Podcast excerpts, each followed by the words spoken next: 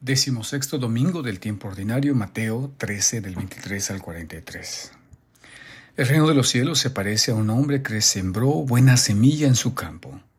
Pero mientras los trabajadores dormían, llegó un enemigo del dueño, sembró cizaña entre el trigo y se marchó. En esta parábola la presencia de la cizaña y el enemigo pueden robar inmediatamente nuestra atención. Sin embargo, Jesús nos está hablando sobre el reino de los cielos en el mundo de Jesús y también en el nuestro, el ser humano ha sido selectivo y excluyente desde las apariencias. Es esta realidad a la que Jesús habla. De ahí, ¿qué es lo que realmente nos está diciendo Jesús con esta parábola? Hablemos pues de la cizaña.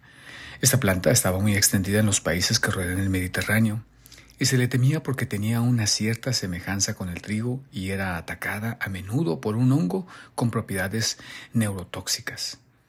Con la siembra de la cizaña se podía infligir un daño importante al adversario. La cizaña no es otra cosa que un ataque al adversario por envenenamiento. Esta acción de sembrar semillas de cizaña no era una acción más extravagante que la de los adversarios, los fariseos, eh, adversarios de Jesús, cuando afirmaban que expulsaba a los demonios por el poder de Betzebú, príncipe de los demonios, en el capítulo 12. En efecto, diciendo esto se envenenaba lo que Jesús hacía con los enfermos y necesitados. Jesús entonces inserta esta parábola a una comunidad que predica y practica un puritanismo excluyente. Sin duda, también Jesús quiere reunir y santificar el pueblo de Dios. Para ello instituye a los doce como signo y centro del crecimiento de Israel que hay que congregar.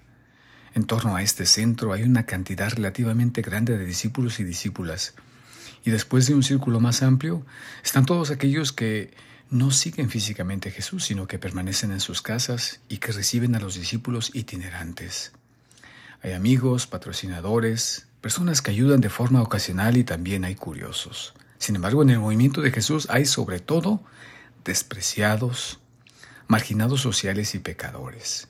Continuamente Jesús es criticado por sus amistades, amigo de publicanos y pecadores, Mateo 11. De modo que en Jesús existe reunión, pero justamente no exclusión. Jesús fue atacado por su apertura frente a las personas que llevaban una existencia marginal o que habían incurrido en alguna culpa. Entonces, Jesús está llevando con esta parábola a sus adversarios, la cizaña, a una nueva manera de concebir la realidad. El único que puede discernir entre alguien realmente bueno y alguien realmente malo es Dios.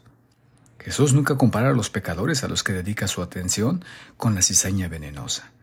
El punto de comparación sería la coexistencia de los aparentemente santos y no santos, de los aparentemente buenos y malos.